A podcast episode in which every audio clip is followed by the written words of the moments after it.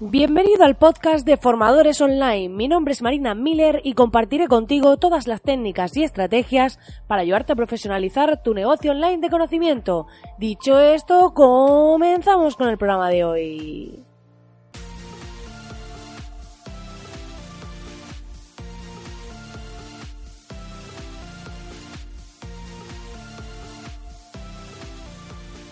Muy buenos días, muy buenos días, querido oyente. Ya estamos aquí a miércoles, a mediados de esta semana y terminando el mes de febrero. Ya estamos a día 20. Parece que fue ayer cuando empezamos este mes, pero no, ya estamos a día 20 y he de decir que dentro de un par de días es el cumpleaños de mi pequeño sobrino Marco y estoy muy contenta porque eh, ya tiene dos añitos, va a cumplir y la verdad que la familia en esto de emprender sigue siendo muy importante porque muchas veces estamos estamos centrados en nuestros negocios, en lo que estamos haciendo y demás, pero hay que dejar esos huecos para disfrutar con los nuestros, con nuestra familia, con nuestros seres queridos y darnos mucho amor para tomar energía y seguir adelante con nuestros proyectos y nuestros trabajos. Dicho esto, hoy vamos a hablar de un tema muy interesante, pero antes quería comentarte que puedes entrar en www.marinamiller.es y acceder a la Academia de Formadores Online totalmente gratis, en la que ya seas formador o no, o tengas un negocio de consultoría, servicio, cualquier tipo de profesional, va a poder aprender un montón de las masterclasses en las que te ofrezco vídeo masterclasses prácticas y al grano. La idea es que cuando empieces una masterclass la termines y sepas hacer algo. Y en ellas vamos a ver cómo redactar tus emails, todo lo que es estrategia para emails, para web y demás. Y también temas de diseño, donde vamos a ver hacer infografías, cómo hacer la portada de un ebook, todo este tipo de recursos que puedes necesitar, los trabajaremos con programas de diseño, pero es importante que hagas y tengas una imagen profesional en tus documentos, en tus trabajos, para aportar el máximo valor posible a tu comunidad y hacer crecer tu negocio online.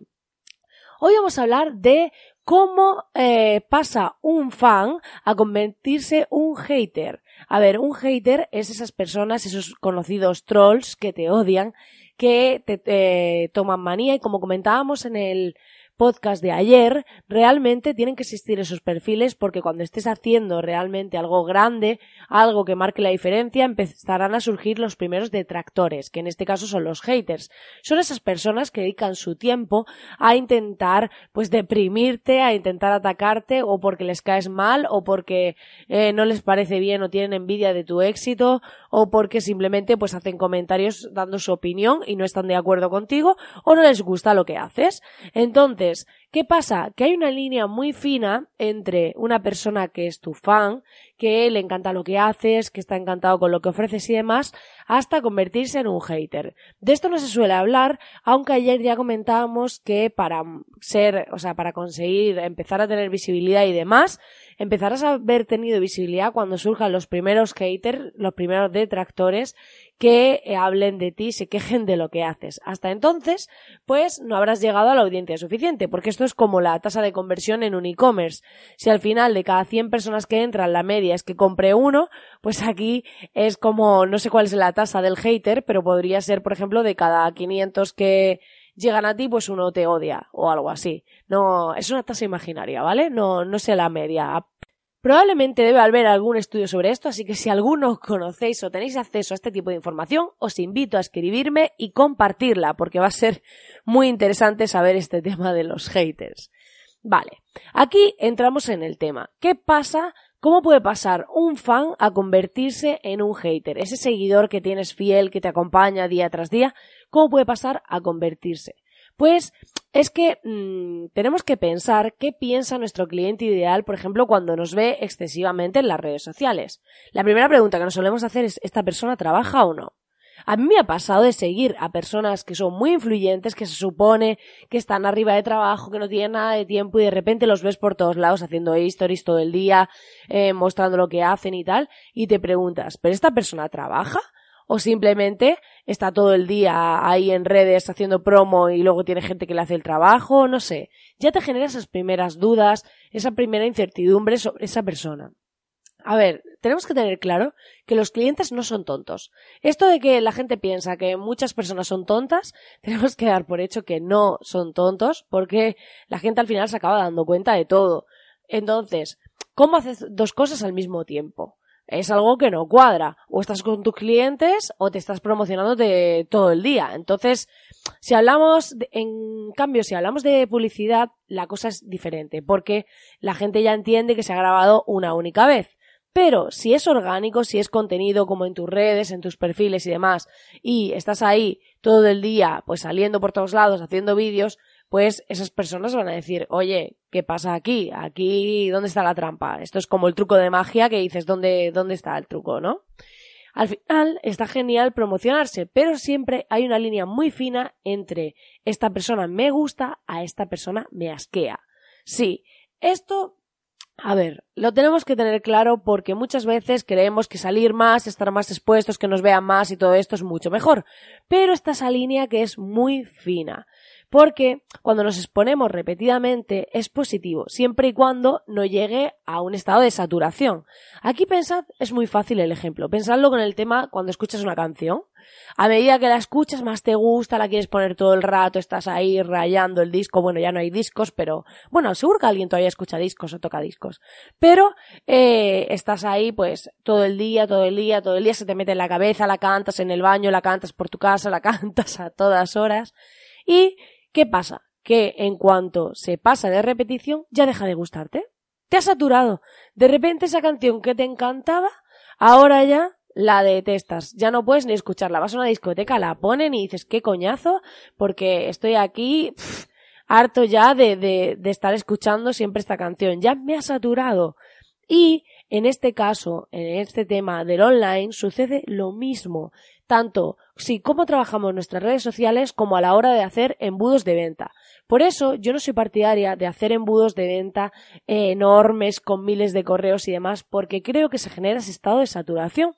Y al final, en los embudos de venta pasa eso mismo. Si te mandan varios emails para comunicarte algo o ir generando confianza y credibilidad, porque claro, hay productos que no pueden ser de una venta directa, sino que hay que construir esa relación, vale podemos tener pues unos cuantos correitos, tres, cuatro algo así, en los que pues generas esa relación, eh, vamos a dejando margen entre ellos, a lo mejor los dos primeros van más juntos y el otro pues dentro de una semana, podemos jugar con ese tipo de cosas, todo dependerá del producto servicio y de, y de la estrategia, ¿vale?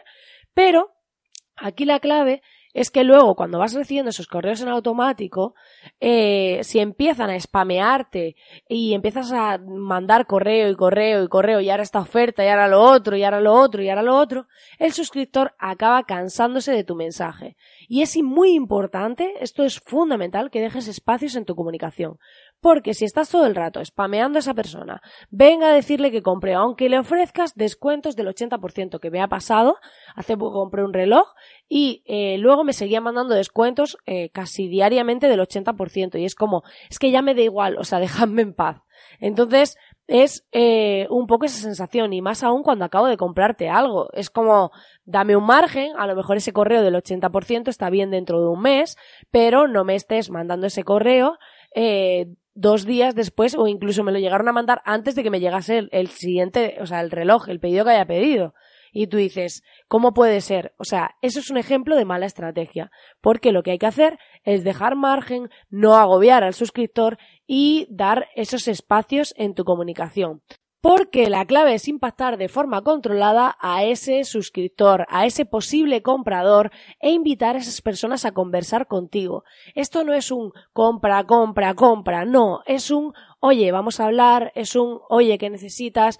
Y te puedo ofrecer esto, puedes ver este contenido que te puede interesar y demás, pero respetando mucho los tiempos, los espacios, no spamear y construir, o sea, que ese embudo sea para construir una relación de confianza, esa credibilidad como profesional en tu sector, ese aval a través de esos contenidos, a través de lo que vas a aportar en esos emails. No es solo un email de hola, soy fulanito, mira lo que hago, sino mira esto que te puede interesar, que vean un contenido potente y demás.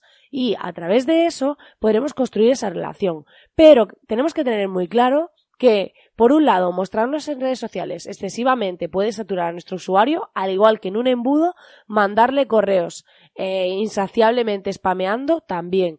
Tenemos que encontrar ese equilibrio para que no pase, al igual que con una canción, de manera que podamos escucharla a través de los años sin llegar a saturarnos.